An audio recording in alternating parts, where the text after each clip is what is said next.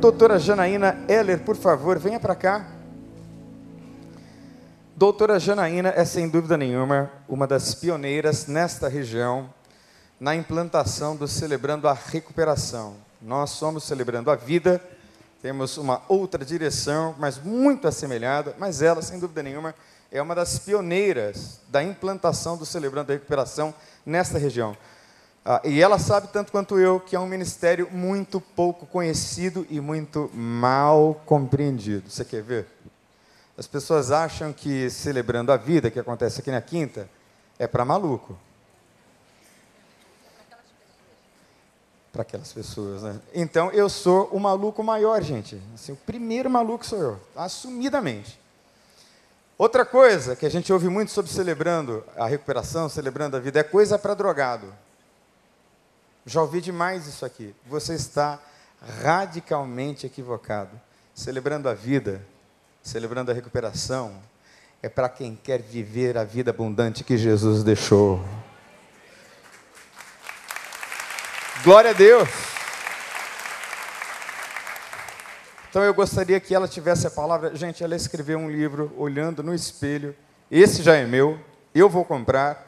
E eu gostaria que você abençoasse a irmã Janaína Heller ao final. Os livros dela estão na tenda. Irmã, você já sabe que está em casa, então Deus te abençoe. Obrigada. Obrigado, pastor Daniel. Obrigado, meus queridos. É um prazer estar aqui, uma alegria encontrar tantos queridos e saber como o Senhor nos convida nessa manhã para louvar engrandecer o nome dele juntos. E por isso eu me alegro. Me alegro também pela oportunidade de apresentar a vocês o livro Olhando no Espelho através de uma mensagem bíblica. Porque ele foi uma inspiração a partir desde a minha história, quando comecei com celebrando a recuperação há 14 anos atrás, e seguindo nessa temática de buscar sempre trazer o olhar sobre a recuperação na área que seja qual for que nós estivermos envolvidos. Surgiu então a possibilidade de escrever um pouco sobre isso. E na hora de escolher um tema, o tema base, o, o título do livro, eu fiquei muito inquieta porque tinha tantas possibilidades de pensar tantas coisas que poderiam atrair as pessoas a entenderem melhor o que é celebrando a recuperação ou o que é um processo de recuperação. E o melhor que eu podia entender seria olhar no espelho. Alguns que me conhecem sabem que tem uma dinâmica e uma vivência que a gente propõe que é olhar no espelho.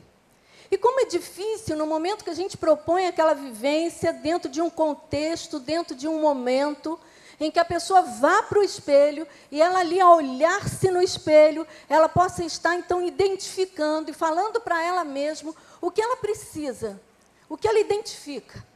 Então esse olhar no espelho é quase uma característica minha, quando eu coloco-me diante de mim mesmo, coloco diante do outro, na necessidade de compreender um pouquinho mais sobre mim mesmo.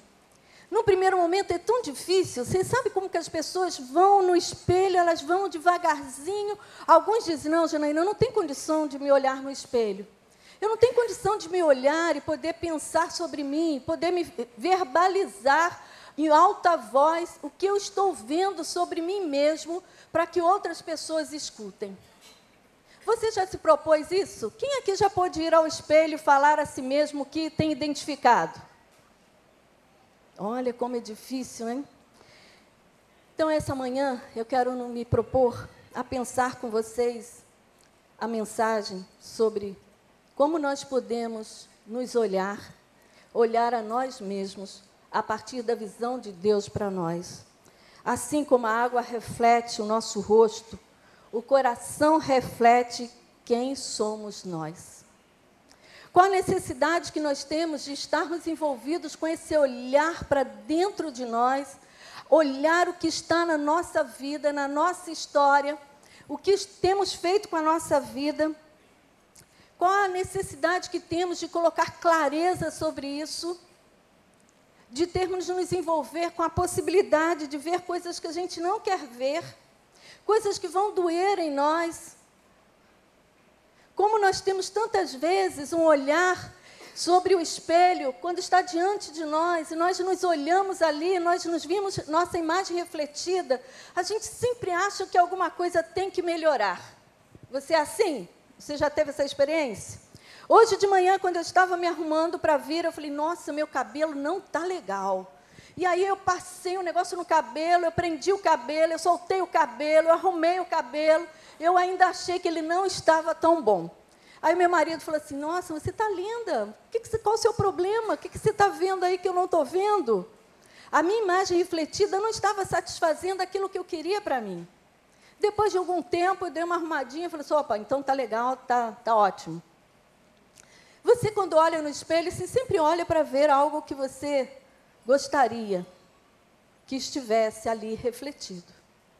Talvez você passe uma maquiagem, talvez você se organize, faça algum botox ou faça algo para que ao se ver no espelho você se veja com a imagem que você gostaria que estivesse.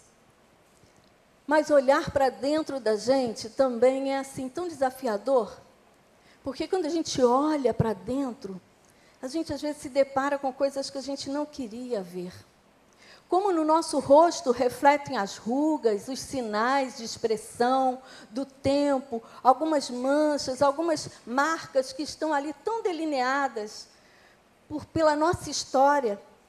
Assim também, quando olhamos para dentro de nós, nós vimos tantas marcas, tantas situações, tantos, tantas coisas que foram construídas dentro de nós e que nós muitas vezes não queremos ver.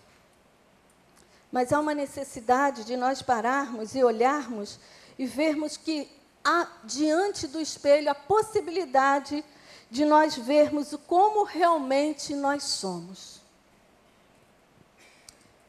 Como você realmente é? Se o nosso rosto reflete diante de uma água, diante de um espelho, e o nosso coração é capaz de refletir quem nós somos, o que pensamos, o que sentimos, como nos comportamos, é refletido no nosso dia a dia. Então, isso quer dizer que outras pessoas veem como nós somos, e muitas vezes nós mesmos não identificamos quem somos. É preciso que nós possamos nos ver como realmente nós somos, para que nós possamos então entender o que está inadequado, o que está, não está próprio, o que, que é confuso, o que, que precisa ser mudado. Eu ainda olho para mim em alguns momentos, diante dessa possibilidade, tantos anos dentro desse processo terapêutico, em olhar, acompanhar a mim mesma, acompanhar outras pessoas, e vejo algumas situações que eu ainda não tinha visto.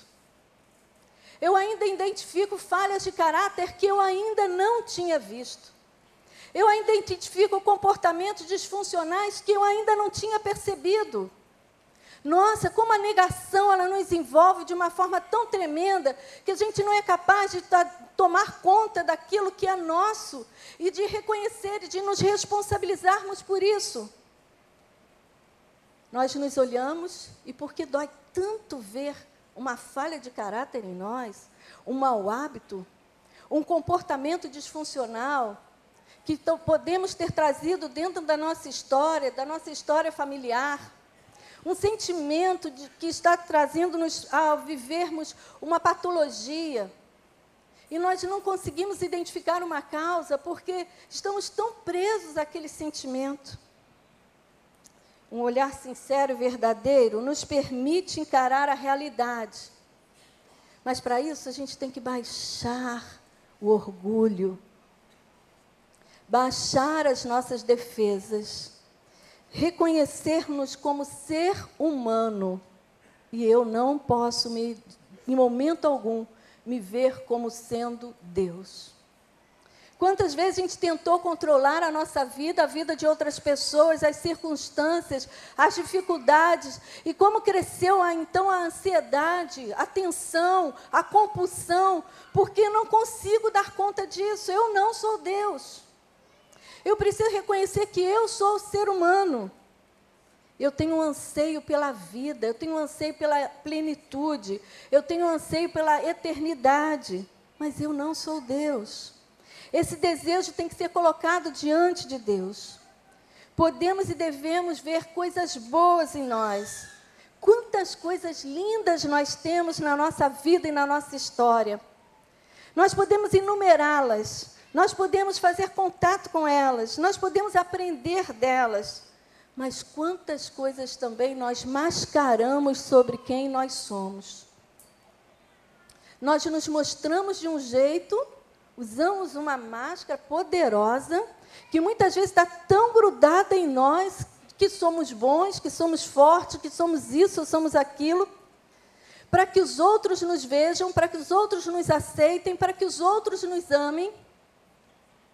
E não queremos mostrar como verdadeiramente nós somos, porque isso dói em nós. Mas se nós não conseguimos admitir o que temos em nós que precisa ser tratado, nós não podemos ser tratados. Algumas situações de pessoas que, como eu e você, têm passado pela vida, que no momento de extrema dor começa a reconhecer como tem vivido. Eu lembro-me de uma jovem que me confessou assim: Janaína, eu estou desesperada. Eu casei com um homem tão bom. Eu o via de uma forma tão linda. Um príncipe que Deus me deu. Mas eu descobri essa semana que esse homem é viciado em pornografia pela internet. E quando eu fui queixar isso com ele, eu fui falar isso com ele, ele falou assim: Eu gostaria que você também experimentasse. Eu fiquei questionando quem eu sou. Por que, que eu me coloquei nessa situação? E por quem esse homem? O que, que eu estou vivendo com ele? E poder entender que eu preciso de ajuda, mas ele também precisa. Eu me vi não suficiente para ele. E eu falei: realmente você não é suficiente para ele.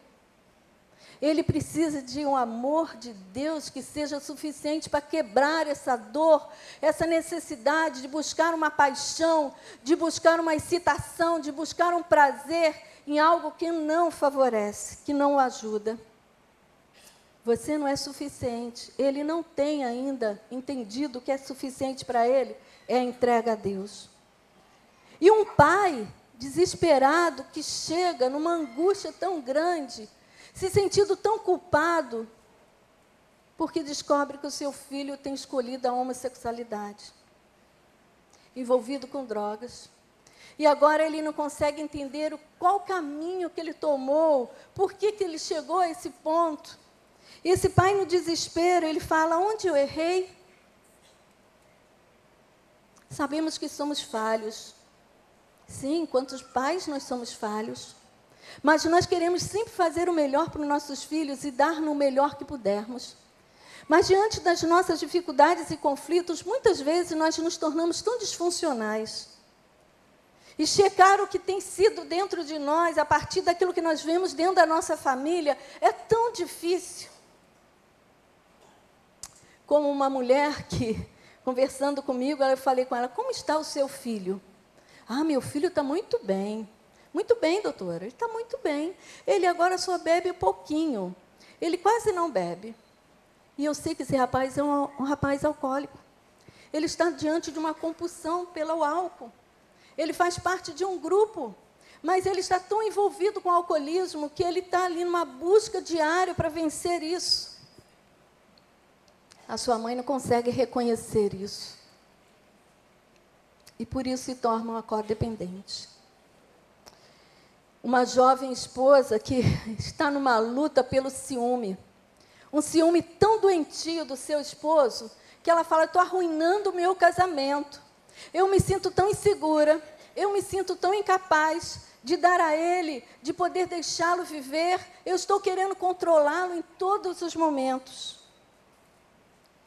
Essa moça começa a reconhecer como estava o seu amor próprio a necessidade e o medo de deixar o outro, de não conseguir se amar e por isso não consegue amar o outro.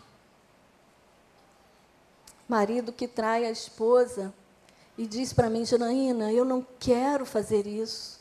Eu amo a minha esposa, mas eu estou vendo diante da minha história como essa falha de caráter, esse pecado tem tomado a minha história, porque o meu pai agiu assim com a minha mãe, o meu avô agiu assim com a minha, com a minha avó.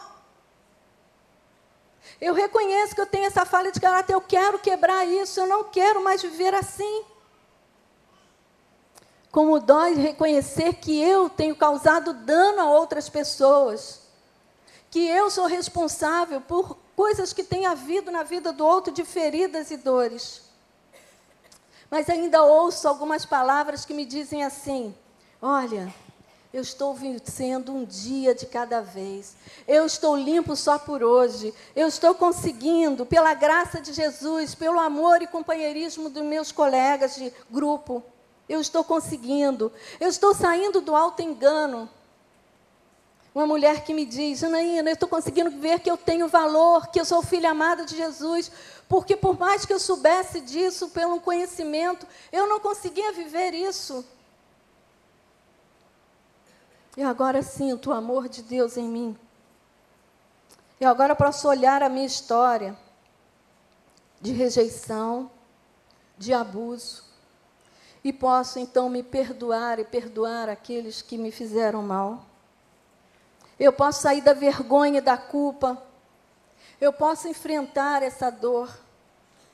Eu posso reconhecer onde tudo isso começou. Eu não conseguia ver. Por isso que eu era tão agressiva.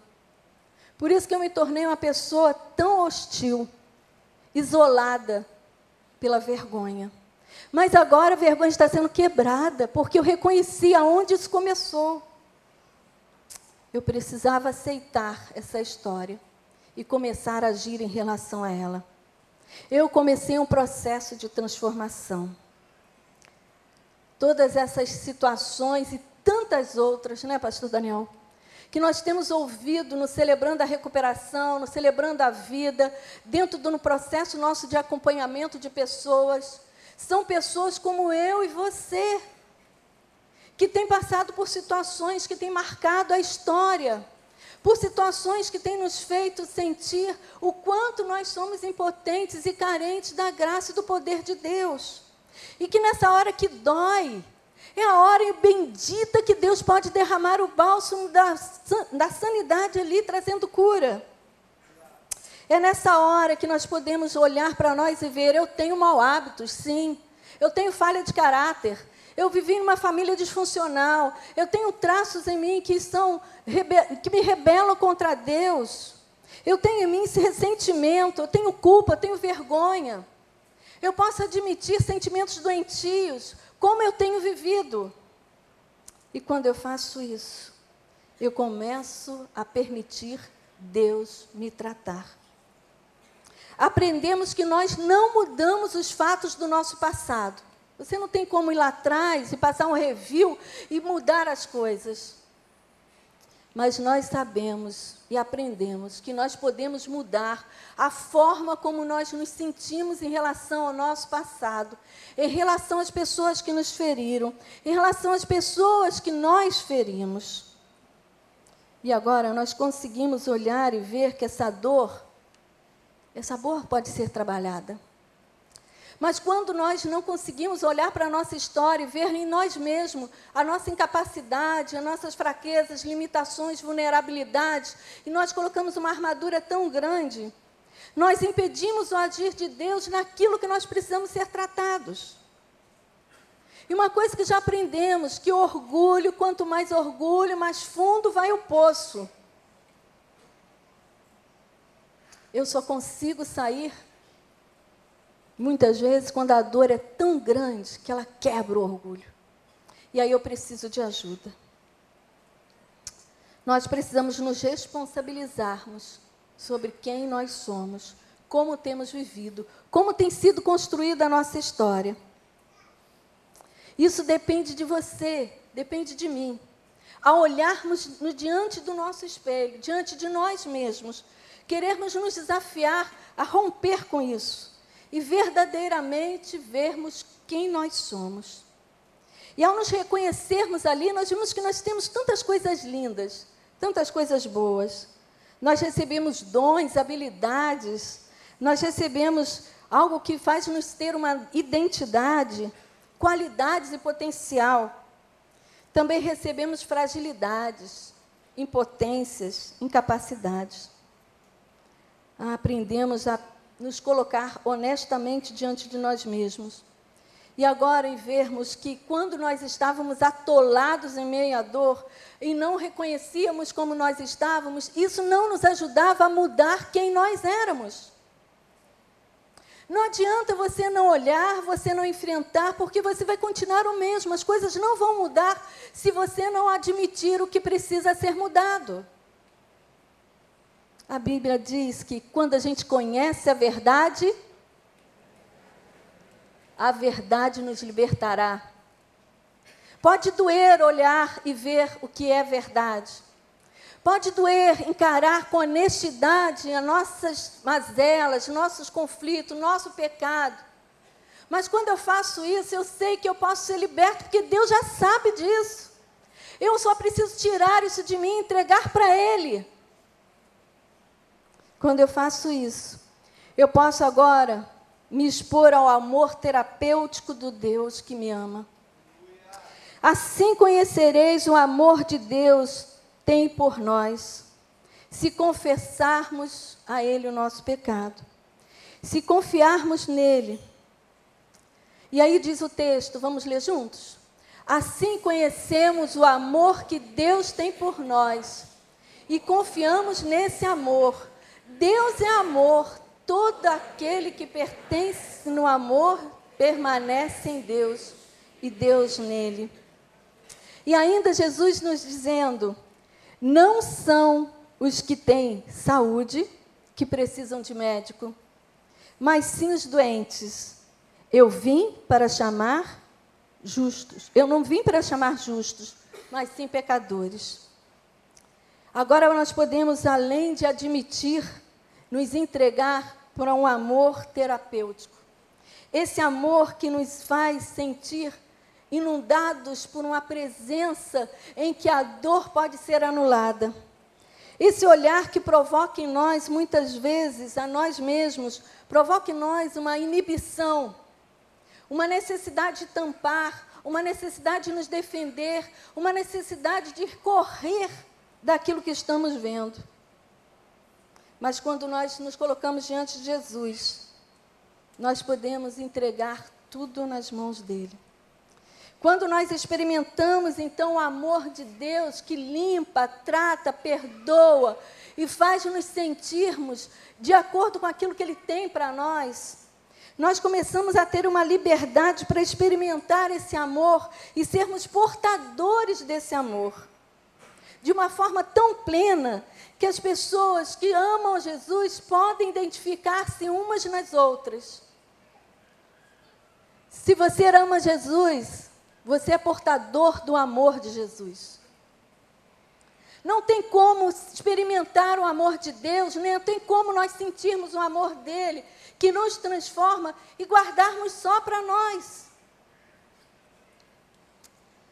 Algumas vezes nós nos sentimos tão limitados, tão envolvidos ainda por sentimentos de vergonha e culpa, que não permitimos a nossa vida ser o reflexo do amor de Deus. Às vezes a nossa necessidade é somente de que, ao nos olharmos, precisamos de alguém que esteja do nosso lado, que derrame o amor de Deus sobre nós, que segure nas nossas mãos, que estenda um lenço, que nos abrace. Essa é a forma do Senhor manifestar o amor dele para conosco através de um dos, uns com os outros. Como vamos sentir o amor de Deus se nós não estivermos sendo abraçados por aquele que é reflexo dele na nossa vida?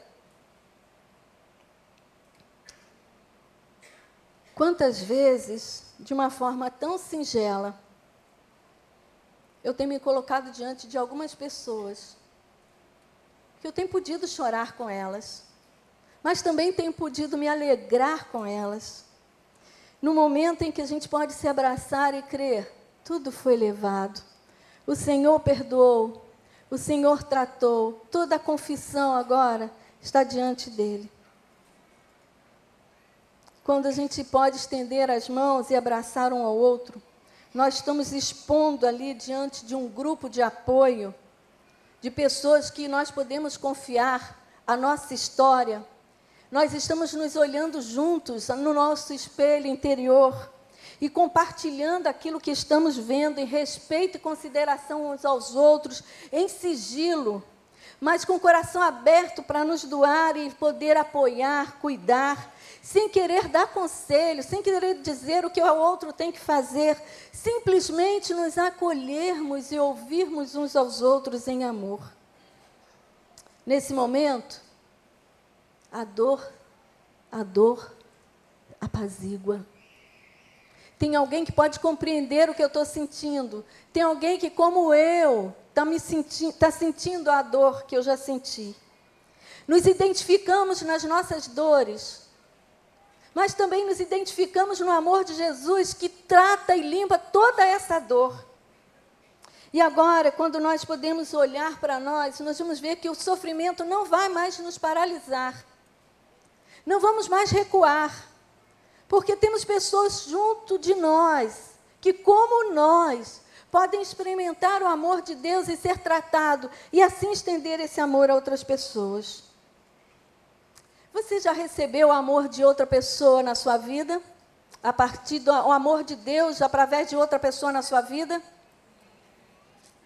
Você pode sentir como Deus estava falando a você do amor dele através dessa pessoa? No dia a dia, eu creio que Deus coloca pessoas que possam estender as mãos, nos abraçar e cuidar de nós quando nós não conseguimos cuidar de nós mesmos. Eu creio que Deus estabelece conosco, uma, a partir da fidelidade de cuidar de nós, uma aliança que Ele coloca pessoas ao nosso redor quando a gente não consegue andar. E nesse relacionamento de amor, quando Ele diz: Eu vim para os doentes e não para os sãos. Nós precisamos admitir como estamos, mas também podemos ser envolvidos por esse amor de tal forma que nós somos tratados. Nesse tempo, nós somos convidados pelo amor dele a vencer essas lutas pessoais, a deixar que elas se tornem tão pequenas que o amor tampe tudo isso. E aí nós colocamos numa luta pessoal junto com outras pessoas. Se você pode experimentar o amor de Deus na sua vida, você pode sentir a graça dele, você pode perceber como ele pode entrar, como a, a palavra dele, aonde você não pode nem pensar em alcançar dentro de você. Deixe, deixe o amor dele tomar eco na sua vida.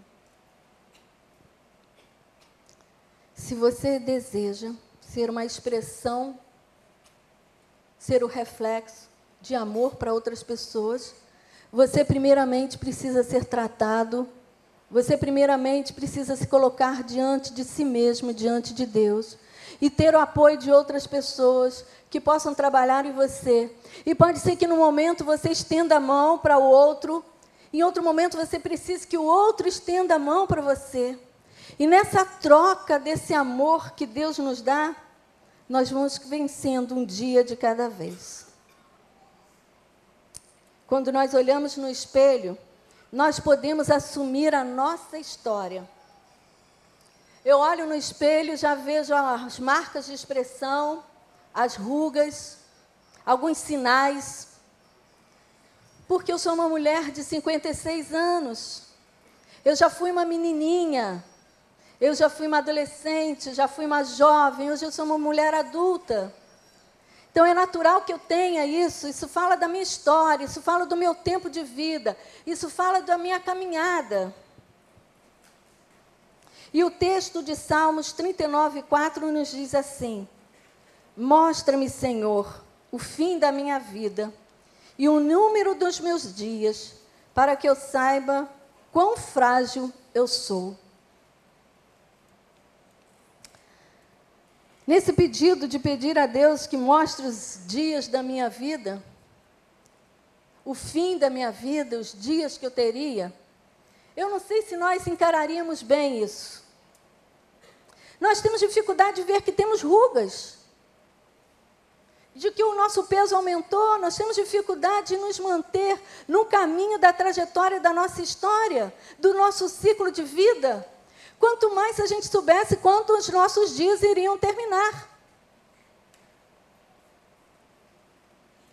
esse processo de recuperação nos faz encarar a nossa história.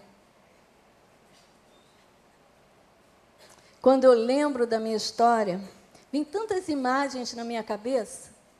Você pode fazer esse, esse caminho também? Olhar a sua história? Lá na sua infância, qual a imagem que vem?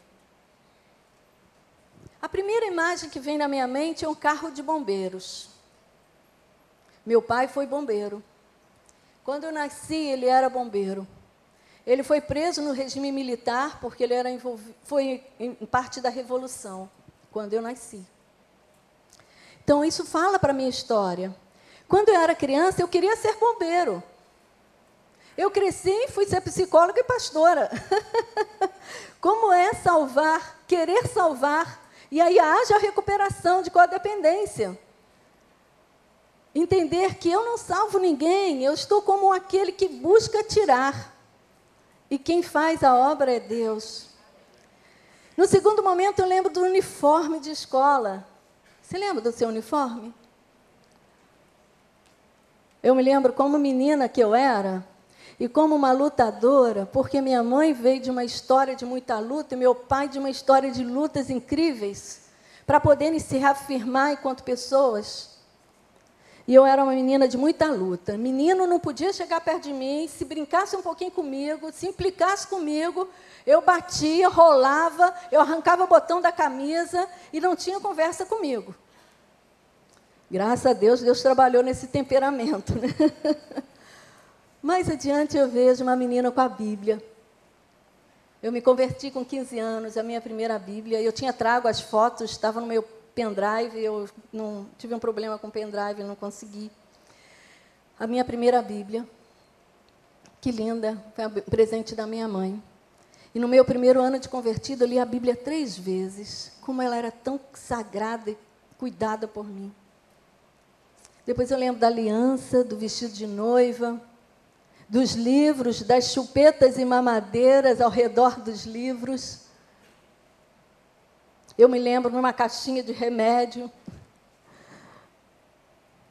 Eu me lembro das, dos conflitos para fazer a vida funcionar. É preciso que a gente possa rever minuciosamente a nossa história, os fatos, e nos responsabilizarmos por aquilo que é nosso, por aquilo que eu causei, por aquilo que é responsabilidade minha, por aquilo que eu preciso mudar. E percebermos quais são as minhas crenças sobre a minha história, quais são as crenças que eu tenho sobre quem eu sou, quem é a minha família, o que eu, nós somos enquanto pessoas, enquanto ser humano, quem é Deus. Quanto mais eu me aproximo de mim mesmo, do reconhecimento sobre quem eu sou, mais eu me aproximo de quem é Deus para mim. Quanto mais eu desconheço quem eu sou, mais desconhecido fica Deus de mim. Porque se eu me vejo impotente, eu sei que eu tenho um Deus de poder. Se eu me vejo com dor, eu sei que tem um Jesus que me cura, Ele é o médico dos médicos. Se eu me vejo em sentimento de dúvida, de questionamento, eu sei que eu tenho um Deus que é soberano sobre todas as coisas. Mas se eu não faço contato com as minhas dores, na minha história, de como eu vivi, de como eu estive, de como foi o processo do meu crescimento, de, da pessoa que eu me tornei a partir dessa história, eu não posso entender então quem é Deus para mim.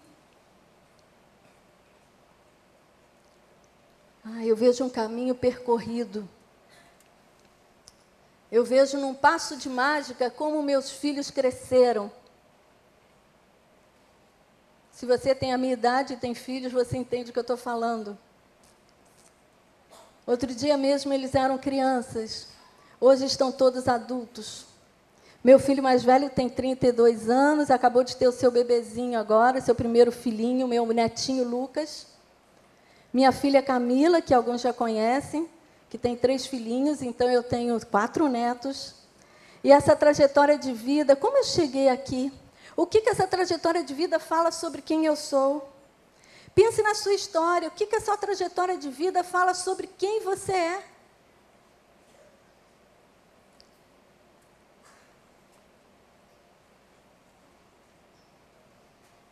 como a gente aprende quando a gente olha a nossa história. Ou você aprende, ou você fecha e guarda, e ninguém mais conhece sobre você. Eu creio que um dos grandes privilégios que nós temos celebrando a recuperação, celebrando a vida, é podermos olhar para a nossa história, escrevermos a nossa história e trazermos clareza à realidade, quem nós somos. Esse é um presente que esse programa nos dá. Poder olhar para nós e admitirmos quem nós somos e que com essa história, em que nós temos tido a oportunidade de nos tornar a partir dessa história. O que precisamos mudar, o que precisamos transformar, o que não queremos mais viver e sermos. O que estamos entregando a Deus para que Ele mude em nós. Quando nós olhamos para a nossa história, sabemos que nós não a mudamos mas começamos a olhar para o hoje. Hoje eu posso mudar quem eu sou. Eu posso olhar o que eu preciso ser diante daquilo que eu entendo que Deus tem planejado para que eu seja. Quando eu dedico tempo para ver a minha história, as experiências, os significados, a trajetória, as pessoas que fazem parte dela, eu posso ver as adversidades, mas posso ver também as vitórias, eu posso ver as frustrações, mas eu posso ver também a ajuda, eu posso ver os momentos de quebrantamento, mas eu posso ver também os momentos em que Deus esteve ali presente. Eu posso ver conflitos, decepções, mas eu posso ver o amor de Deus me cercando por todos os lados. Se você hoje não consegue olhar para a sua história, porque dói muito, o tempo não vai parar. O tempo continua. Hoje é hoje. Só que amanhã vai ser hoje. O tempo não vai parar. Então eu te convido a olhar com sinceridade, querendo tratar aquilo que precisa ser tratado, para você trazer dignidade para você, para você aprender com aquilo que tem de erro, para poder fazer a sua história valer para você ir de encontro àquilo que Deus planejou para você. Não perca a oportunidade de fazer a sua história ser escrita de outro jeito. Nós teremos a oportunidade de nos perguntar como é que todos os fatos da minha história contribuem para aquilo que Deus quer fazer, para aquilo que Deus planejou para a minha vida. Pergunte isso para você. Como é que os fatos da minha história, as experiências, quem eu sou, está indo de acordo com aquilo que Deus planejou para mim? Fica claro para mim que diante de um olhar sincero e verdadeiro, no espelho, eu posso ver quem realmente eu sou. Mesmo que doa, porque é libertador mesmo que olhe que eu tenho falha de caráter, isso vai ser um enfrentamento, então, para tratar essas falhas de caráter. Mesmo que eu veja que eu tenho culpa, vai ser uma oportunidade para eu tratar o perdão, para eu me reparar. Mesmo que eu veja vergonha, isso vai ser oportunidade para olhar e ver que eu não sou aquilo que pensavam que eu era. Eu não sou aquilo que eu coloquei sobre mim mesmo. E eu posso rever a minha forma de me ver. Mas só é possível quando eu me proponho a olhar e entregar-me diante de um Deus que me ama. Diante de pessoas que me amam porque amam a Deus. E eu posso me expor de uma forma maravilhosa diante de Deus, de que tem uma ação tão terapêutica para me tratar. E é ali que eu posso assumir a minha história, a realidade, viver o novo de Deus, viver um tempo de poder me adequar àquilo que Deus tem para mim. Olhar no espelho é poder amar a nós mesmos, assumir a nossa vida, assumir a nossa história. Sendo libertos de qualquer sentimento de desconexão, qualquer sentimento de repúdio, qualquer sentimento que invada nossa vida, que nos faça desperceber e ver embaçado aquele espelho. Eu termino com o texto de 1 João 3, de 1 a 3, que diz assim: Vejam como é grande o amor que o Pai nos concedeu. Que fôssemos chamados filhos de Deus. O que de fato somos. Por isso o mundo não nos conhece, porque não conheceu. Amados, agora somos filhos de Deus e ainda não se manifestou o que havemos de ser, mas sabemos que quando ele se manifestar, seremos semelhantes a ele, pois o veremos como ele é. Nós somos chamados filhos de Deus. Todo aquele que nele tem essa esperança purifica-se a si mesmo, assim como ele é puro. Vejam, o amor do Pai nos alcançou. O amor do Pai nos alcançou. Permita o amor do Pai te alcançar. Ele te chama, você é filho amado. Você é minha filha amada. Não deixe que essa dor, não deixe que a ferida, não deixe que a, que a, a rejeição, não deixe que a culpa, a vergonha, seja o que for que tem trazido uma diferença para a forma como você se vê, destrua a imagem que eu tenho de você. Eu sei, eu sei que é difícil. Eu sei que no mundo você vai passar por aflições. Mas olhe com outro olhar. Entenda de outra forma aquilo que você vai passar. Tem de bom ânimo. Quando ele coloca para a gente tenhamos bom ânimo, é porque aquilo que estamos vivendo pode ser visto de outra forma pela ação dele. Ah, nós somos chamados agora para ver como um espelho embaçado. 1 Coríntios 13, 12. Nós nos vemos apenas como um reflexo obscuro. Nós nos vemos diante de um espelho que está embaçado. Mas então nós veremos face a face. Agora a gente se conhece em parte. A gente tenta se conhecer no melhor que a gente pode. Fazer contato com quem nós somos. Mas então eu conhecerei plenamente da mesma forma como que sou plenamente conhecido por Ele. Há esperança para nós. Se você está em dor, se você está em conflito, se você está com a sua vida desestruturada, se você tem se percebido sem condições de dar mais um passo, busque ajuda. O Senhor tem pessoas que amam a Ele, que querem te ajudar. Aqui é o celebrando a vida, venha, venha participar. Venha se envolver com aquilo que Deus quer fazer na sua vida. Não guarde isso para você, porque você não vai ficar bom guardando isso. E ressentimento e dor só se tornam crônicos. Não traz transformação para você. Entregue-se a Ele. Quero convidar você a baixar a sua cabeça, feche os teus olhos.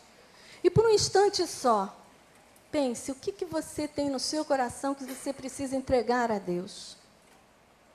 O que, que você tem olhado em você que tem trazido uma percepção de dor, de conflito? O que, que você tem percebido em você que precisa ser transformado? Porque não vai dar mais para viver assim.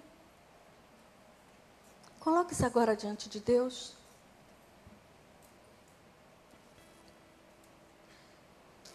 Sabe, Deus já sabe tudo que está na sua vida, na sua história, no seu pensamento. Deus conhece tudo sobre você.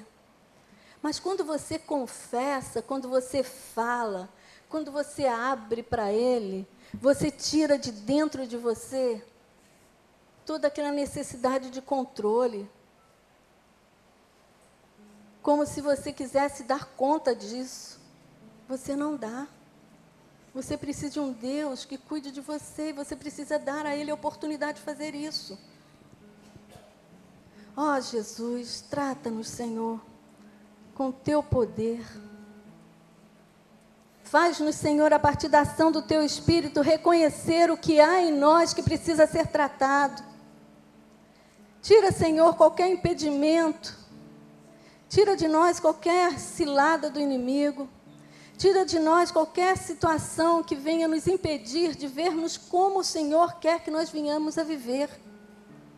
Tira de nós tudo que possa impedir as máscaras, a maquiagem, as defesas que nos fazem estar tomando caminhos que não são teus que não podemos revelar como temos vivido, que não nos tornamos honestos, íntegros. Ó oh, Jesus, trabalha no nosso coração. Tira de nós o pecado que tão de perto às vezes nos acompanha. Aquele que tem às vezes um pecado que é secreto. Quebra isso, Jesus, por favor. Tenha misericórdia de nós. Faz-nos experimentar a vida do Senhor em nós, o amor do Senhor em nós. Que não haja barreira entre nós e o Senhor. Que não haja barreira entre quem eu sou e quem é o meu irmão.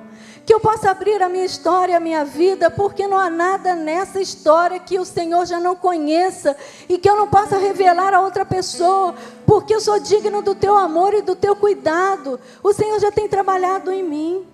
Ó oh, Jesus, ajuda meus irmãos também a viverem assim. Ajuda nós, nossos irmãos aqui, queridos. Aquele que está sofrendo com uma dor, que não consegue falar para ninguém. A se desafiar a abrir o coração. Porque quando nós repartimos a dor, ela se torna tão menor. Quando nós podemos chorar e ter alguém do nosso lado que enxuga as nossas lágrimas, nós nos sentimos tão amados. E o Senhor nos ama, e eu sei que o Senhor quer demonstrar esse amor. Por isso, Jesus, trabalha no coração dos nossos irmãos. Derrama a tua graça e o teu poder curador.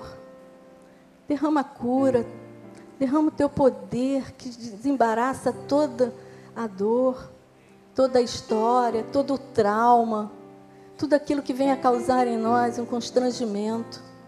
Derrama, Senhor. Manifesta o teu poder. Quero convidar aquelas pessoas que querem vir aqui à frente, porque querem se desafiar a seguir no caminho da recuperação. Pastor Daniel, por favor. Que querem se desafiar a realmente se tratarem, a olharem-se no espelho. Você pode se colocar de pé, e à medida que você coloca em pé, você atenda esse convite. Você me permite, querida, que Deus colocou no meu coração? Fica aqui. Fique em pé, por favor, olhe para mim. Aqui no Celebrando a gente se apresenta assim. Meu nome é Daniel e as pessoas respondem: Oi, Daniel. Vamos lá? Oi, gente, meu nome é Daniel. Sou um filho amado de Deus em recuperação, em ira, impulsividade, dependência química, hiperatividade ansiedade, esse sou eu. Teve um dia que a minha filha estava com o pneu furado da bicicleta e ela me pediu para levá-la no colégio. E eu tinha uma reunião muito importante aqui no CCH. Isso já fazem quatro anos. E eu esbravejei com ela, dizendo: Como é que você pode cometer esse absurdo de não ter cuidado do seu pneu é responsabilidade sua, você sabe que eu trabalho. E aí eu dei uma lição de moral nela aos berros.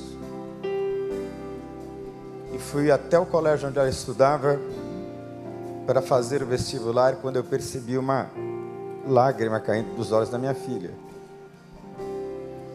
Ela entrou no colégio, eu peguei meu carro e quando eu virei a esquina, o Espírito de Deus me disse assim: Que tipo de pai é você?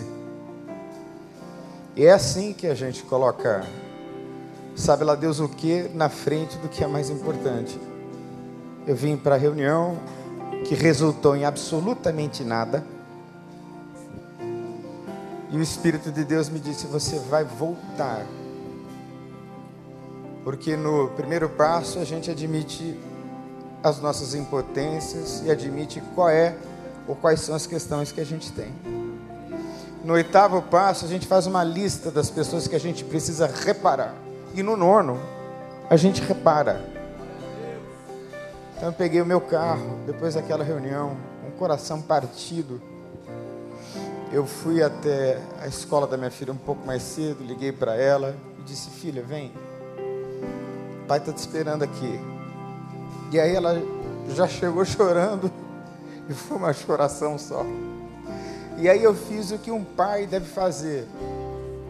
Eu fui até em casa, peguei a bicicleta da minha filha, coloquei no bagageiro do carro, levei a bicicleta até a bicicletaria, paguei pelo concerto, paguei para a pessoa levar a bicicleta em casa. Levei a minha filha no restaurante, almocei com ela e caí na bobagem de pedir a ela o que quisesse de sobremesa. E ela pediu um picolé coreano que custou 25 reais. E aí a gente chora, né? Esse sou eu e eu posso ser eu, isso é libertador. Isso é libertador.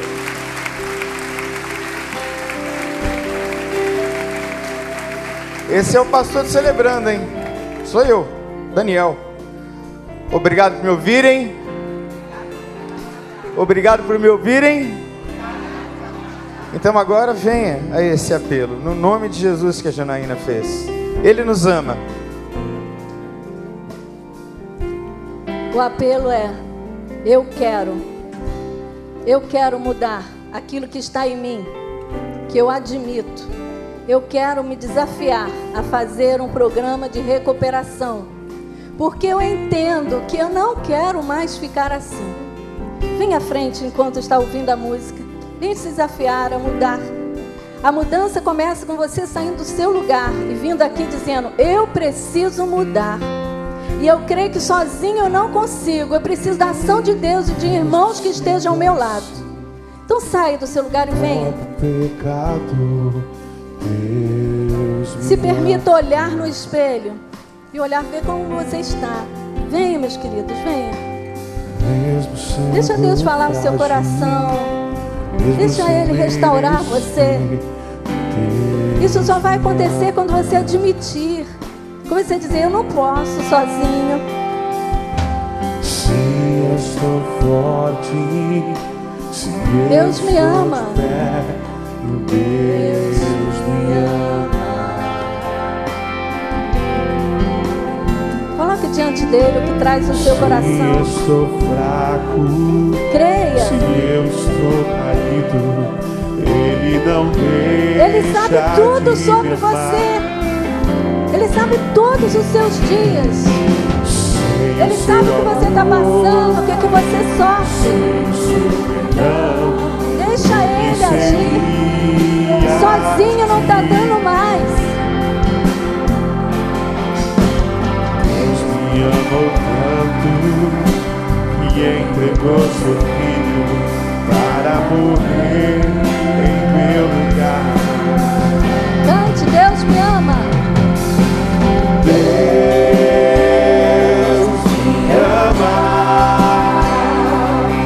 Seu amor é tão grande